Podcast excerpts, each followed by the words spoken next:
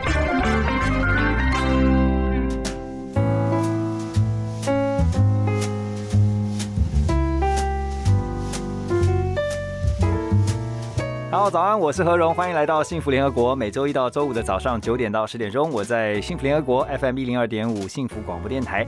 今天刘轩来了，来欢迎刘轩。Hello，大家好，这个是大家好真实的掌。声，不是罐头的。哎呀，我觉得我呃非常非常荣幸再一次来到全台北这设备最好的一个 幸福电台。哎，谢谢你帮我们背书啊。真的耶，我觉得走进来这边，真的，我就看到我自己也搞录音的，嗯嗯，我看到你们用的麦克风啊，你们用的这个整个设备啊，这个整个东西真的是，对，其实我想邀刘轩，想邀了很久了，但是我觉得真的要讲一下这个奇妙的遭遇。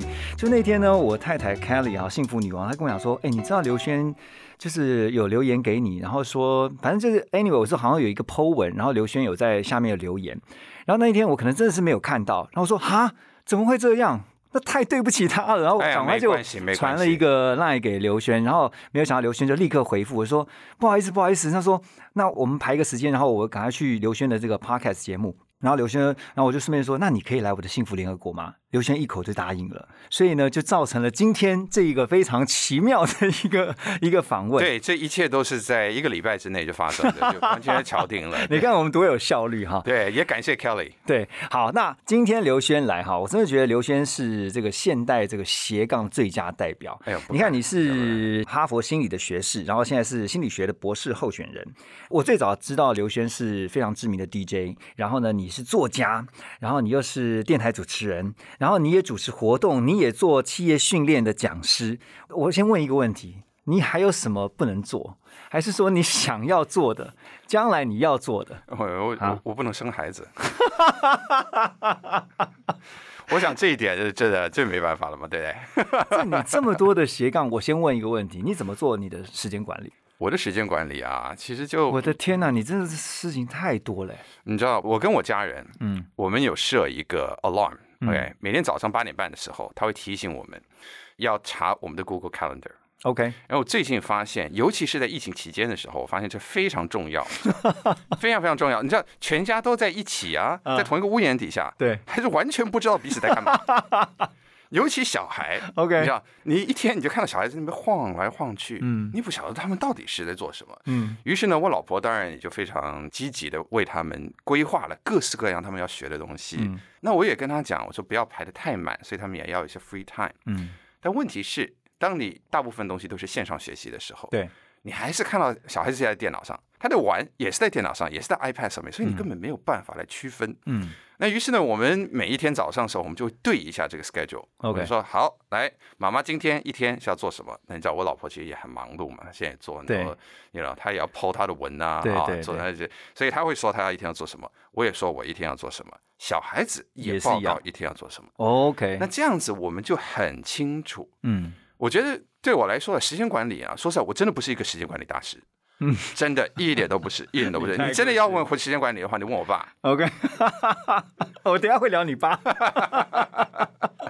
那你这么多的时间，你几乎时间是被切割的很细的，对对？呃，有些时候是，嗯但因为我所做的工作也有很多的创作的成分，嗯那这些就会需要一段一段时间，比较长的时间。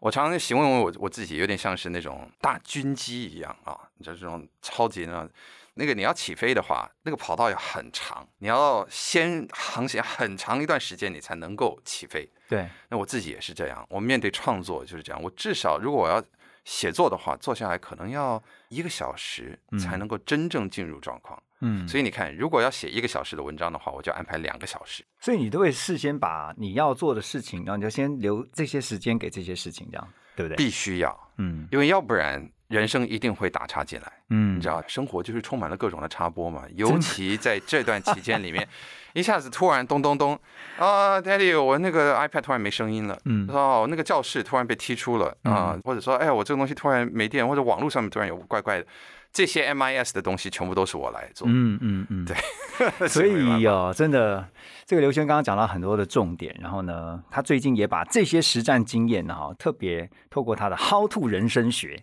然后呢，让大家知道说，很多生活当中、人生当中我们遇到的问题，我们应该怎么样去面对跟解决。刘轩最新的动态就是呢，他出了最新的书，作品是《天上总会有云》，但你才是天空，这是你的最新创作。是，然后另外呢，就是你做那个 podcast 节目嘛，就 How to 人生学，嗯哼。呃，然后还有呢，现在还有什么？来，赶快跟大家分享一下。哦，那当然就我平常在做的一些企业讲座，嗯啊、我现在也正在筹备我们的下一个线上的课程，嗯，好，那我在两岸都有在制作线上课程，是，还有当然就是一些跟小朋友相关的一些事情嗯。啊，因为像去年我出版了一本书，叫做《成为更好的自己》，对，是教我的小孩心理学，嗯。但就像是你知道，就当年我爸会给我写书一样，就是我为他们写一本书，那这本书就是当然就说，哎，大家都可以读，对，因为我觉得心理学有很多很有用的一些东西，可以趁早的学习，嗯。所以这也是我现在目前正在推广的事项之一。嗯，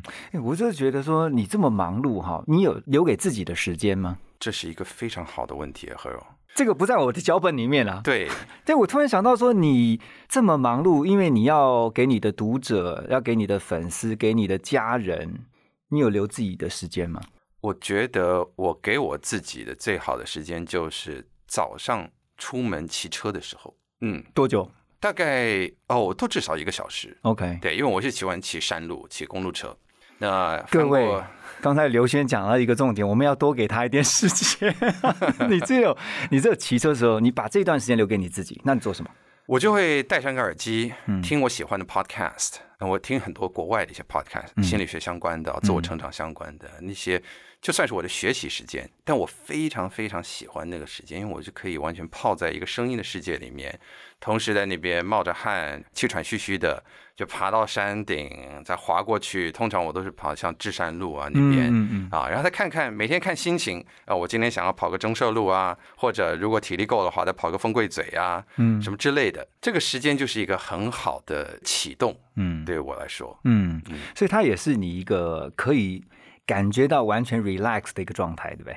我还记得我是生了儿子之后才开始骑车，才开始真正认真骑车。我以前我都是你知道就随便在城市里面骑骑，跑步也是，真 的生了第二胎之后我才开始的。就是因为人生开始变得一团乱，完全没了自己的时间。等一下啊，各位听到了没？刘轩其实也会有混乱的时刻，好吧 of？course，of course，谁不？我跟你讲，我那个时候真的是嗯乱到啊！我嗯真的觉得说，到底人生是怎么样？开始怀疑人生，对，然后有一天呢，我就在一个聚餐上面就碰到一位长辈，嗯，那他就跟我讲说：“哦，上，我我你多早可以起来？我带你去个好地方。”嗯，我心里还想说是你那么早，那带我去一个什么样的地方？他也没跟我讲。我说你要我几点起来？他说五点半可不可以？哇，我说五点半，我的天哪！我之前我都夜猫子，你知道，五点半是我睡觉的时间。我想，好吧，你让我们来试试看，看你到底是要载我去怎样。呀，五点半他真的过来接我，啊，然后呢，一下车呢，他就说：“少，你先穿上这个，我觉得这个你应该穿得下，就是一身那种紧身的车衣。你知道吗，我之前我还从来没有穿过车衣，我还不晓得怎么穿还。有一个护裆了，有没有他说你一定要先把你的内裤脱下来，你这个才可以穿。你先回家去把它穿好，你再出来。？OK，出来之后呢，他就立刻就带我去风柜嘴，第一次就带我去风柜嘴，好硬哦。好硬啊！对啊，然后我就开始骑啊，嗯，他们骑着骑着骑着，哇，他到第二个大坡的时候，我已经觉得自己快挂了，你知道吗？嗯，他就要骑到我旁边，哇，满脸轻松。他说：“哎，你看上这样子啊，分多金啊，你要多闻一下啊，多好。”嗯我说：“天啊，这哪是好啊？你你带我来这个地方是对我有什么好？”嗯他说：“哎，你想一想，现在人生多轻松单纯，嗯你现在人生就只有两个选择，你是继续 keep going，或者你停下来。”嗯或者你折返。哎，但是我觉得以你的个性，你应该要不就是停下来，但是你一定会到顶的。哇，你知道这句话，他还蛮启动我，嗯因为我那个时候就突然发现说，对呀，什么叫做给自己时间？哦，我们常常说给自己时间，但给自己时间除了是照顾好自己，但现在很多人给自己时间是报复性的划手机、嗯，追剧，这些觉得好像说是要给自己啊，对自己好一点，但其实搞自己更累，是，精神上面更疲累。那如果真的我们可以有一段时间让生活简化到它只有两个选择，嗯，stop or go，嗯，那这个哎，反而可能是真的可以让我们放空的时候。对，所以后来我就开始就定期的跟他们一起出去骑车啊，然后后来就呃一步一步要跑三铁啊，然后开始报名路跑比赛啊，这些等等的。所以我觉得，其实我在旁边观察刘轩啊、其实我很喜欢你写的文章，然后常常会追你的 Po 文，然后我常会发现，在某一个时间，就是尤其是你在音乐的世界里面，你也可以找到一个放松之道。因为我知道你其实对音乐很在行，然后你也是非常非常专业的 DJ，然后在那个音乐播放的，或者说在那个音乐投入或者创作的过程当中，我觉得你也不是只是把它当成好像不管是工作，或是觉得你是在一个 output 的过程，你同时是在享受跟在休息的感觉。我的感觉是这样，对你真的做了很多的事情哦。但是我觉得我不会问你那种问题，说这么多的角色，你最喜欢哪一个？因为我相信在每一个角色当中，这个问题你都游刃有余。因为我自己本身也是在斜杠，我就觉得说，因为在每一个斜杠当中，其实你会找到不同的乐趣。是是是，所以其实你说，如果这个问题同样问我的话哦，我真的我也不知道该怎么答。你说啊，我最喜欢什么？比如说我刚刚是说刘轩其实最喜欢音乐，我觉得他就是其中一部分，就是 a part of you。嗯哼，可是它不是完全的，就是我也相信你喜欢写作，可是你在写作当中你会找到不同的乐趣是一样的，对对不对是？没错，所以今天我觉得刘轩来哈，那我觉得能够跟你聊的真的是很多。然后我觉得，因为大家会对你的认知，除了 DJ 以外，就是说你现在在最近在做的事情啊，你常常会用一些比较正向的哈，就是说是激励别人啊，透过心理学的角度，然后不管是对个人或是对企业，你希望能够透过你的分享，你希望产生什么样的影响力？我希望大家可以知道，嗯自己真的有非常多的能力可以改变自己的内外环境。嗯我把内在啊也称为一种环境。嗯那很多人都觉得人生可能就是这样。那尤其是最近过去这一年多所发生的事情，让我们觉得好像人生是 out of our control，嗯知道就不在我们的控制之内。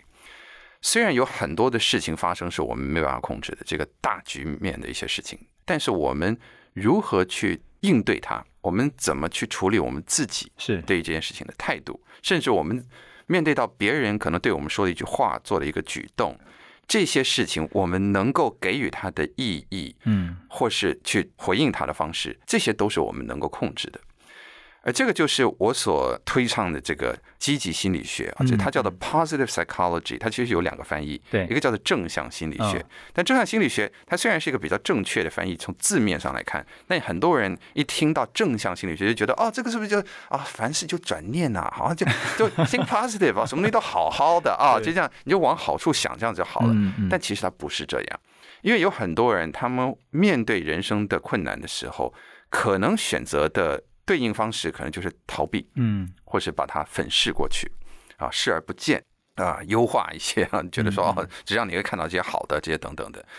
但是我们真正如果要面对好我们自己的问题的话，我们需要知道说，从理性的观点，我们要怎么样处理事情。对。但同一个时间，我们也知道，我们一定会有一些感觉，对。这些感觉不是说我不能有这种感觉，嗯。其实可以有是。啊。一个正向心理学家也会知道说，也我我也会生气，哎，这个就是我要问你的，因为我今天就很好奇，就是说，因为我自己也是这样，所以我有同样的问题，我要请教一下刘轩老师。哎呦，就是你知道，就是因为我们常交流交流交流，激励嗯大家、鼓励大家，可是其实我们也会有我们讲说 so called 这种暗黑时刻，是就我们会陷到一个比较负面思考。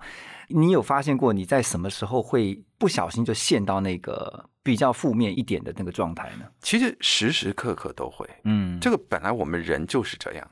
第一，我们每个人都有一个所谓的负面倾向啊，一个 negativity bias。呀我们会比较容易注意并且记住那些我们觉得是对我们不好的一些事情。嗯那是因为这本来就是一个求生的机制在这边嘛，啊，所以就是从我们的老祖先这样遗传过来的。嗯因为这样子，所以所以我们才可以存活到现在。但是这样子呢，也会让我们不知不觉的会觉得人生是会其实是偏坏的。是那同一个时间呢，我们也很容易因为情绪这个东西，它本身的功能，如果你看说情绪它有一个功能，嗯它的功能是让我们能够行动，对吧？但现在有很多人困在于一种情绪里面，而导致无法行动，嗯这个叫做忧郁症，嗯或者是一个情绪太高亢，想要做的事情太多，他根本不知道如何开始，是于是就有了焦虑。嗯嗯那当然，这个是非常简化的一种说法啊，就是我们从医学的观念里面的话，当他成为一个忧郁症或者焦虑症的时候，他也可能会有一些脑部内分泌的一些失调的一些问题是啊。但这个本来就是一个身心互相的一个问题。嗯那当我们的身体跟心一起都开始告诉我们说是，哎呦，糟糕，糟糕，糟糕，哎呀，完蛋了，完蛋，完蛋了。那这个时候，我们很容易去认同于他。嗯而当我们自己的灵魂也都觉得说，哎呀，完蛋了嗯，哎呀，糟糕了，那这个时候我们就陷进去，对而这是非常容易做的。所以我们需要做的一件事是懂得怎么样可以抽离。那这个抽离的方法呢，例如啊，讲一个很简单的一件事，如果今天你说，哎呀，我很焦虑，那么你试试看跟自己讲说，我现在感受到一种焦虑的感觉，嗯或者说我现在正在进入一种焦虑的状态。嗯这个好像是那种记者训练的时候，很多记者说，正在哎，我们进现在正在进入一个焦虑的动作，这样 我知道你要讲的。OK OK，但其实这么讲哦，对你你去，如果你去想象你自己，我说、哦，我今天好焦虑，我焦虑，哦，完蛋了，完蛋，完蛋了。说我现在正在感受到一种焦虑的感觉。OK，当你跟自己这么说的时候，你是不是感觉到你好像有一点像是个旁观者？嗯，你抽离了，对不对？对我们每一个人其实都有这个旁观者，嗯。而这个旁观者他也有理性思考的一种能力。你知道我们的一个大脑其实有好多个区块嘛，那个前额叶就是我们这个理性思考的，但我们更古老的那个原始的那个部分是比较靠近的底下，那个靠近我们脖子那儿。那这个地方是很容易就 take over，嗯哼。哎，下次告诉我们说糟糕了，那我们就真的觉得糟糕了。那你要去想象，当一整个社会都在想糟糕了，嗯，那这个时候怎么办？就有很多可能很不幸的一些后果会发生。是是所以我们要懂得怎么样可以让自己断崖勒马，嗯你知道？嗯，当我们及情绪可能是 out of control 的时候，给自己先让自己抽离一下，嗯冷静一下。这个包括跟我们身边的人，可能他的一句话会让你当下非常的暴怒，哎，真的就立刻秒变。对对，但这个时候让自己就是那么一点点的一个转换，嗯给自己一点时间。这个时候，你的理性大脑，因为理性大脑是比较慢吞吞的，嗯，对，让它能够 catch up。哎，所以我我我觉得你真的太重要了。你你现在做的事情啊，其实就是让人能够学习。因为你刚刚提到有一个重点，我听到是说它是可以训练的，就是你可以透过 training 的方式，让自己不要那么的容易。比如说我们讲说这个人是易怒，可是你可以透过一些训练，或是让自己慢慢去培养有这样的能力的，他是做得到的。对，对啊，你刚刚讲到忧郁症，我就想到了你前几次的那个 podcast 节目，还访问了那个 YouTuber 阿迪阿迪啊，就聊到了阿迪自己啊怎么样去经历那个忧郁的状态。但我觉得就是透过这一次又一次的分享，也让同样有这样的困扰的人能够得到帮助。那提到刘轩呢、真的不得不要聊一下他的爸爸啊。我为什么一定要聊他的父亲刘墉啊？因为其实刘墉老师对我的影响很大。呃，我在年轻的时候呢，常常看刘墉老师的书。那其中有一本我印象很深刻，就是《我不是要教你炸》。嗯，那其实刘老师他的学养非常的丰富，您父亲哈，那我觉得他在写了很多的这个著作，就是包括像是一些人生的处事态度哈，激励的。你觉得你父亲哈，因为我觉得你是一个比较全方位的国际化人才，因为再加上说，因为你八岁就到美国去了，OK，你是在那边求学，然后在那边生活，然后现在又在台湾这边，就是等于定居在这边，然后工作生活。嗯，你应该是我们讲说有东方脑，也有个西方脑，其实是算是一个文化兼蓄的一个状态。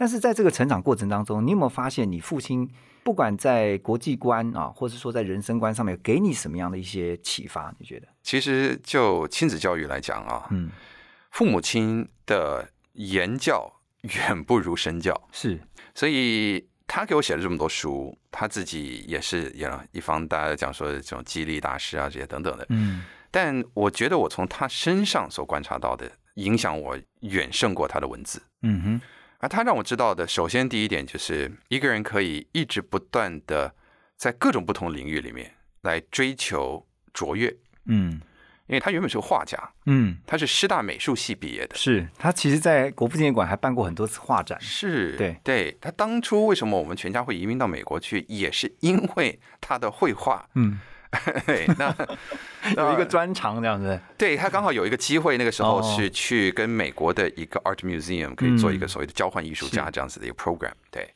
那就是这些年来，我看到他一直不断的在钻研他的这个这个国画，应该是说现代的水墨国画啊。嗯在这个里面，他一直想办法去把更多什么科学的去做这种，他甚至把那种花都给剖开来啊，去做写生啊，嗯这等等。我以前小时候也会跟着他一起到纽约的这个自然历史博物馆，一周里面有一天他们的那一个馆它是关门特别晚嗯啊，那所以我就会跟他就会待一整天在那里面，他就去写生那些标本。嗯，那我就会四处跑来跑去演那个博物馆惊魂，啊 其实也是非常美好的一些回忆啊。对，然后我也看到他怎么样可以就地取材，是然后同时现在他怎么样来管理嗯他自己，嗯，照顾身边的人。我觉得这些事情是他真正所带给我的。嗯他最近跟我讲的一句话，其实也是几年前啊，不过我就觉得他最近影响我最深的一句话，就是儿子啊，如果你要有缤纷的创意，你就必须要过极简的生活。嗯我觉得他这句话，我当初来听的时候，我说是，啊 你在跟我讲极简的生活，嗯，你知道，你真的是过得像个山顶洞人一样。他是个大宅男，你知道，他这个根本不用出门。他过去几乎两年的时间嗯都待在台湾，嗯大部分的朋友根本都不晓得他回来。这么宅对，就是就是宅到一个极点啊。嗯，但他也因为这么宅，所以他可以做很多他的创意的事情。对，那我说，那我就不一样啦，我可能需要去跟朋友出去啊，对的，我或者我有很多的朋友，跟他们聚会对于我来说是非常重要的。是那当然也会在像我们这个年岁的话，也是比较多，可能有一些应酬啊、嗯社交啊这些等等的啊。所以想说，你这样子讲的根本就是对我来说一点都不实际。嗯，那后来呢？好啦，最近不是 COVID 嘛，那我们大家都待在家里啊，然后 我就开始就体验到，哎，极简的生活真的还挺不错的，创意有变多的，真的就做比较多哎。那这样子呢，就是。嗯我觉得也算是某一种方面的一个一种转念吧。嗯啊，很多人其实待在家里面这段时间说：“哎呀，糟啊，我真的是啊，快闷不住了，这些等等的。”我第一，我们没有像是马来西亚或者这这种地方，就是是根本是不能出门，没有像他们这么糟啊，我们就比他们好很多了。但同一时间，我们也可以看说，我们怎么样去运用这个多出来的时间。嗯其实我们可以去多做一些事情。嗯那我发觉的一个最大的不同，可能跟我父亲一个最大的不同是，其实我并没有真正多创作些什么，但是我有多跟家人相处。嗯，而这个时间，我觉得，哇，这个是千金难买，是是，是一个非常好的。而且以后不一定有这样的时间了，对不对？我们甚至因为有这样子，像最近我爸他有一幅非常巨大的一个幅国画啊嗯，叫做《龙山寺庆元宵》。嗯这讲的就是他童年时候他记忆之中的龙山寺，非常大的一个画。那就有一个这种文创公司，就把它变成了一千片的拼图，哇一千片哎。不过这一幅画里面只有一千两百个人，哇塞，啊所以它很挑战，但是它还是可以做得来，因为你光是看人，你大概就有办法可以在大图里面想办法去找。对然后真的，对，那我们全家就真的就会坐下来，开始在做这个拼图。你知道，在二零二一年，现在谁有这种时间，说我们全家一起来拼一个一千片的一个拼图你们现，在拼到什么样的进度？百分之五十，哇，那不错啦，哎，不嗯，错不错，对。那而且你知道吗？我突然发现呢，拼拼图是时间过得特别快。真的会很容易进入所谓的心流，你知道？心流对，非常专心，而且你会进入到那个画的世界里面，是就是你平常都还不会把一幅画看得那么细，嗯但你每一个人，你发现，哎，他都在做一个不同的事情，他都是有一个情节。嗯而当全家一起来这么做的时候，我们一边这样子来拼拼图，一边可以聊天，嗯一边可以听些音乐。那或者有些时候根本没有音乐，对而我们全家就非常 quiet。嗯，你知道，这个是一个这种事情难得的奢华。这时候就想到爸爸刘墉所提醒的，你知道，极简的生活就会有迸发的创意。我们这个年头，你要过极简的生活，你真的要逼自己。真的，你觉得对你来讲，那个就是那个启发，就是是不是也套用在说你现在在做的事情？其实你也希望你每一件你在做的，不管你的演讲、你的 podcast、你的这个创作啊，在音乐上也好，或者是你每一次在活动的这个场合，像我自己是这样，就是我开始会慢慢会觉得说，我把它当成是最后一次，所以我会很努力。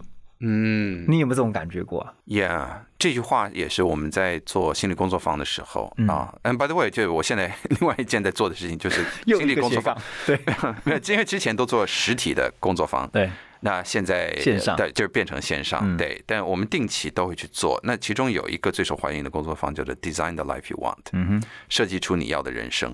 其实这个里面我们在讲的就是你刚才所说的这一点，嗯你知道，就是其实很多时候它是你的一个 choice，你永远是有一个选择权去决定你现在的生活是应该是要什么样。是，对，那这个也是我可能我在我所有的这个书啊或者怎么样都都想要告诉大家的。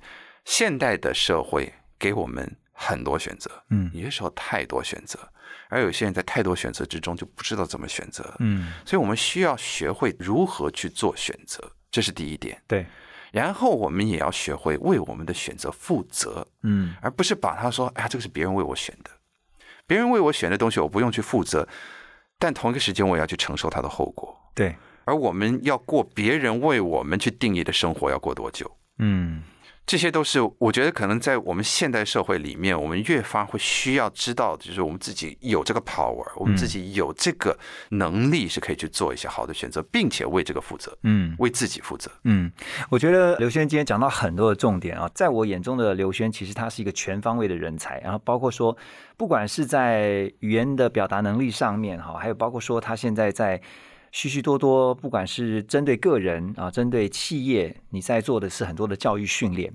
其实我觉得你在做的一件事情啊，总结来说是让人更好，就是让人 getting better。我我这样讲对吧？我希望是这样，我希望是不要把人带坏，或者说让自己变得更迷茫。嗯要做一个正向的转变，嗯要开始为自己负责，嗯，然后要真的开始变得积极的人生的话，可能会需要一个阵痛期。不过我觉得刘轩有一个很棒的哈，我自己看到的你是你很努力在工作上，可是你也很 enjoy 你的生活，就是你在工作跟生活当中，你可以想办法找到一个 balance，你可以找到一个平衡。那这也是为什么我在最后想问，就是说，很多人现在看到，就是说，因为现在大家都必须有的是必须要去斜杠，Right，可是他在想说，那我斜杠，OK，我怎么找到我自己的强项，找到这些我适合的斜杠？你会怎么建议？我觉得首先我们可以看我们自己本来就擅长些什么嗯啊。所谓的擅长一些什么，就是即便今天你早上起来，然后没有人叫你一定要做这件事情，但你可能你自然就会去做这件事情。嗯啊然后再来就是有很多的我们的 passion，其实不是我们可以想出来的啊。就是很多人都会讲说哎呀，find your passion，找你的 passion。其实对我来说，我觉得这个是不完整的，是因为真正我们的 passion 是透过当我们去付出，嗯一直不断的付出，有些时候克服了一些困难，而且还不小的困难，嗯然后逐渐发现说，哎，原来我可以做，哎，嗯而且原来我做的还不错，哎。嗯然后就对这个东西越来越感兴趣。嗯所以我们说，passion 这个东西，它其实是锻炼出来的。那你有没有给你自己那个时间去锻炼？我觉得这是非常重要。嗯我觉得现在呢，很多人会觉得说，我的人生是充满了不得已。也确实，我现在在讲的，也的确是有不少社会基层的一些朋友，是他们的生活之中充满了各种的不得已啊，不得已有好多份工作，整天把自己给累得半死。嗯 Yes，这个确实是如此。但我们很多可能包括现在正在收听的一些朋友，我们的人生其实是有选择的，嗯我们也可以去选择幸福。而这个时候，如果我们说，哎呀，我们我们还是得要去做这个，或者得要去做那个的时候，也许我们可以去想一想，我可以在这个里面可以怎么样做到最好，嗯可以怎么样做到最完整。嗯我对于斜杠的定义啊，其实我还思考了蛮久，因为很久之前人家就套了一个斜杠这个东 这个这这个名字在我身上，对。就说你是斜杠，我说我没有，我没有觉得我是斜杠，说不不不，你是斜杠，你是斜杠，我没有，我是斜杠，你是斜杠，好好好，我是斜杠。可是后来我就一直在想，说斜杠到底是什么？对。那原本我的定义我就想说，你可以靠这件事情赚钱嗯。啊，这样子不错，对，有个收入嘛，很实际嘛，对。对。但后来我想这个不对，因为有很多人，我看他们，像我有个朋友，他从完全是不跑步的，然后后来就开始跑步，他爱上跑步。嗯，那我就说哇，你现在真跑得很勤呢，你是个跑者。他说啊，不是不是。直到他后来有一天，我看到他报名了如来神掌，我知道，你知道那个吗？路线就是像一个如来神掌台北山区对，一百公里，然后全部都用跑的，他跑了不了二十几个小时，这样嗯终于把它跑完。跑完了之后，我看到他隔天，他在他的脸书上面，他把他的 profile 写我是跑者。嗯我觉得这个他就是一个斜杠，嗯因为这个时候他跑步对他来说真的是他人生的一部分，他也达到了他满足了他的挑战，然后他真的觉得这件事情，无论我今天我再也不跑了，但跑步这件事情会影响我接下来的人生一辈子。嗯。我觉得就是当你做一件事情做到你已经开始感受到它的精髓，开始有了真的我们所谓的心得，对，而真的它无时无刻它其实都在影响你的思维的时候，这个时候你真的可以说我有这个东西的斜杠。嗯我觉得我对于斜杠的定义是这样子，是，所以一个人可以把帮助别人做那种 social work 这种东西，也可以变成是一个斜杠，这也是一个身份。嗯你不一定要靠它来赚钱，但当它是你无可拿走的一部分，它已经变成你的 identity 的一部分的时候，嗯嗯。这个时候你就多了一个斜杠。哇，我觉得今天这个刘轩的分享啊，真的很激励啊！就是，而且我觉得在当中，我自己又有一些新的启发，就是说，常常我们都会去看别人怎么去定义我们自己，可是其实定义自己啊，其实是自己给自己的。就是说我今天是一个跑者啊，我今天是一个社工，我今天是一个我在做的这个职业或这个角色，是我由我来定义我自己，不是要去让别人来定义你。因为唯有这样子，你才可以去知道你自己很清楚知道你当下要做的事情。所以今天很谢谢刘轩，但是因为时间实在太有限了，好，那我就直接先约下一次好了，因为时间都已经超、超时了。，Of course，我们就邻居嘛。我们我们我们下一次一定还要再请刘刘轩来，然后我们可以聊的东西实在是太多了。其实刘轩真的可以聊很多，可以聊职场，可以聊亲子，可以聊教育，可以聊工作，可以聊这个为人处事。好，今天非常那谢谢刘轩啊，这么精彩的分享，也祝福刘轩现在在做的所有的事情尽都顺利。谢谢刘轩，谢谢何荣，谢谢大家。